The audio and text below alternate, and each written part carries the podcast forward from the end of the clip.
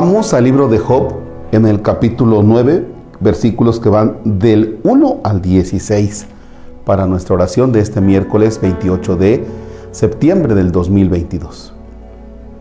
En el nombre del Padre y del Hijo y del Espíritu Santo. Job tomó la palabra y dijo, en verdad, yo sé muy bien que es así. ¿Cómo puede un hombre justificarse ante Dios? Si quiere discutir con él, no podría responderle ni una entre mil veces. Su corazón es sabio y su fuerza es enorme. ¿Quién puede resistirle impunemente? Él traslada a los montes sin que se den cuenta y los sacude en su furor. Él remueve la tierra de su sitio y sus columnas se bambolean. Si Él no quiere, no aparece el sol, y si Él las tapa, no lucen las estrellas. Él solo desplegó la bóveda de las estrellas y camina por encima de los mares. Él ha puesto la Osa y Orión, las Pléyades y las cámaras del sur. Hace cosas tan grandes que son insondables y maravillas que no pueden contarse. Si pasan junto a mí, yo no lo veo si me pasa a rozar, no me doy cuenta. Si se apodera de una presa, ¿quién se lo impedirá? ¿Quién podrá decirle qué es lo que haces? Dios no se vuelve atrás cuando se enoja. Bajo él quedan postrados los monstruos de antaño. ¿Quieren que yo vaya a replicarle y me ponga a discutir con él? ¿O que le suplique a mi juez que no me responde aun cuando tengo la razón? Podría apelar a él aguardando una respuesta, pero ¿cómo creer que me entenderá? Palabra de Dios. En los versículos que acabamos de meditar, eh, me atrevo a decir que yo, Marcos, encuentro dos aspectos que tenemos que considerar. El primero de ellos es que Job dice, no voy a entrar en diálogo con Dios, no tiene sentido porque pues es todopoderoso, cuando ha tomado una decisión no se echa para atrás y aunque yo tenga la razón, pues no se va a poner a discutir conmigo o por más de que le dé razones, simple y sencillamente no.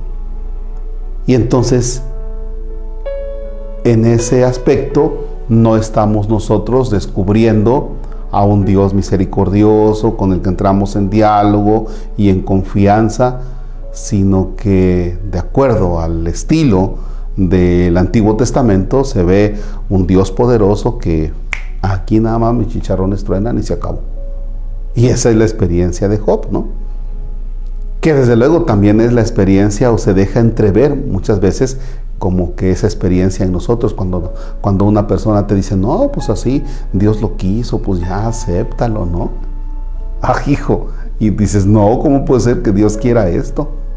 Y algunos así como que, como que nos queremos someter, así, Dios dijo esto, pues ya no hay para atrás, ¿no? Y, y fue Dios y a veces lo percibimos un Dios malo, castigador. Y no es así, no es así. Por eso hago referencia a la otra parte. Les dije que había descubierto como que dos partes. Cuando dice Job, el corazón de Dios es sabio. Ha llegado a esta conclusión Job, el corazón de Dios es sabio. Y aunque esté pasando momentos muy difíciles, como que Job intuye que viene algo mejor. Viene algo para mí. Y con esa me quedo yo. Con esa prefiero quedarme.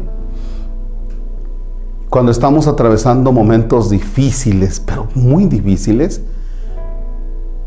fíjense que no es fácil descubrir que Dios nos está abriendo un panorama amplísimo.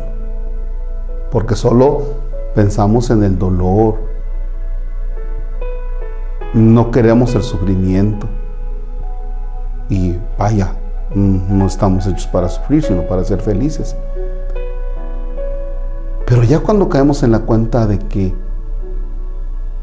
alguna cosa va a pasar, es verdaderamente todo un proceso por el que tenemos que ir para llegar a esta conclusión. En la sabiduría de Dios algo bueno va a pasar. Aso, pero para eso es todo un proceso el que tenemos que esperar, el que tenemos que ir viviendo. ¿no? ¿Cómo le dices a alguien cuando está experimentando el dolor, el sufrimiento? Tranquilo, que mira que Dios en su sabiduría algo te va a dar más adelante. No, pues en ese momento no se puede. Eso lo vas a descubrir mucho después. Ah, ya entendí. Lo que pasó en tal fecha fue para esto. Y fue para bien. Pero eso lo descubres hasta después. Cuando las cosas, cuando tú dices, Dios venía como que fraguando esto. Pasó esto, esto otro, para. ¿Ya? Me hacía el comentario un joven, ay padre, si mis papás no se hubieran separado, yo no hubiera crecido, dice, en, pues en el ser un muchacho responsable, trabajador y, y empezarle a poner las pilas y entonces fue un momento difícil, dice, y sin embargo era necesario por algunas cuestiones de personas, broncas que tenían ellos. Dice, y eso me llevó a crecer. El dolor que experimenté no me gustaba, pero eso me llevó a crecer. Dice, bendito sea Dios. Y como tenemos ese ejemplo, tenemos otros tantos ejemplos. Claro que hay cosas a veces muy dolorosas, a veces hay tragedias que difícilmente las vamos nosotros a ver así con como que Dios aquí me está hablando y algo bueno va a salir. De veras que a veces es muy difícil. Pero cuando llegamos a entender, el corazón de Dios es sabio y por algún lugar va a rebotar, ahí es donde comenzamos a calmarnos y pronto viene la acción de Dios. Ojalá que así veamos las cosas difíciles que en ocasiones pasamos. Padre nuestro que estás en el cielo, santificado sea tu nombre, venga a nosotros tu reino. Hágase tu voluntad en la tierra como en el cielo. Danos hoy nuestro pan de cada día, perdona nuestras ofensas como también nosotros perdonamos a los que nos ofenden. No nos dejes caer en tentación y líbranos del mal. Señor esté con ustedes la bendición de Dios Todopoderoso, Padre, Hijo y Espíritu Santo, descienda y permanezca para siempre. Amén. Bonito miércoles.